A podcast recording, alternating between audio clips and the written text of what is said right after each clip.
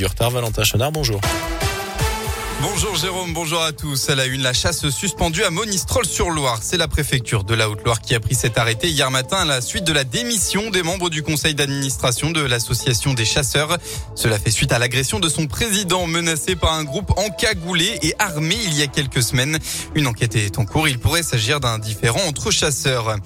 Et puis dans le Roannais, cette situation improbable. Une infirmière de Violet a été suspendue pour défaut de vaccination le 15 septembre dernier.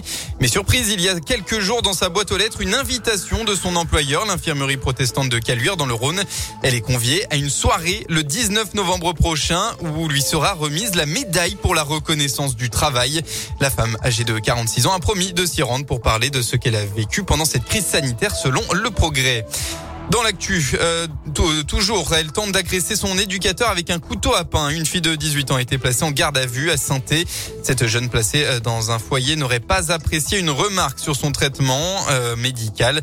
Après une altercation verbale, elle a tenté de l'attaquer avec cette arme improvisée. L'éducateur a réussi à esquiver. À trois jours de l'ouverture de la COP26 à Glasgow, la Chine fait un geste en faveur du climat. Le plus gros émetteur de gaz à effet de serre de la planète s'est engagé hier à atteindre son pic d'émissions en 2030 et d'atteindre la neutralité carbone avant 2060. Perrin fait visiter le chaudron à des personnes dans le besoin, l'emblématique capitaine des Verts a fait des heureux avant-hier. Il a fait découvrir les entrailles du stade Geoffroy Guichard à une vingtaine de bénéficiaires de l'association Habitat et Humanisme. Une visite organisée dans le cadre de l'opération L'heure solidaire. L'objectif à la veille du changement d'heure ce week-end est de donner ces 60 minutes que l'on gagne aux plus démunis. Eh bien, pour Radio Scoop, Anthony Perel a suivi l'opération. Il faut savoir que les vestiaires, ils ont bien évolué au fil des années. Hein. Je me rappelle même plus comme c'était au début. Durant une bonne heure et demie, les bénéficiaires ont découvert le chaudron avec un guide de choix, Loïc Perrin, de quoi mettre du pomme au cœur. Ah, c'est super. Puis on a su qu'il y avait Loïc Perrin, que moi c'est une personne que j'aime bien. Il parle bien, il est sympa.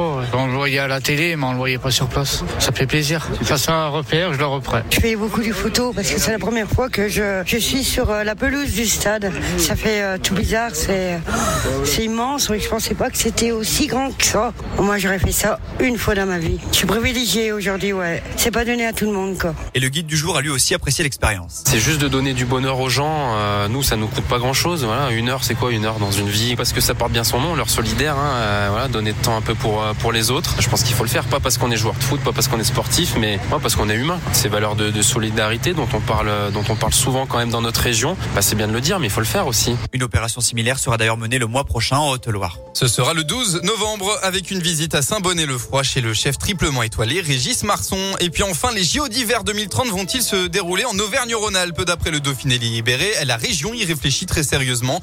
Elle travaillerait activement à une candidature avec notamment une réunion sur le sujet samedi dernier avec la participation des maires des communes où avaient eu lieu les Jeux d'Albertville en 92. En revanche, le comité national olympique n'a pas encore été consulté. Le projet a quand même peu de chances d'aboutir, surtout avec les Jeux de Paris en 2024.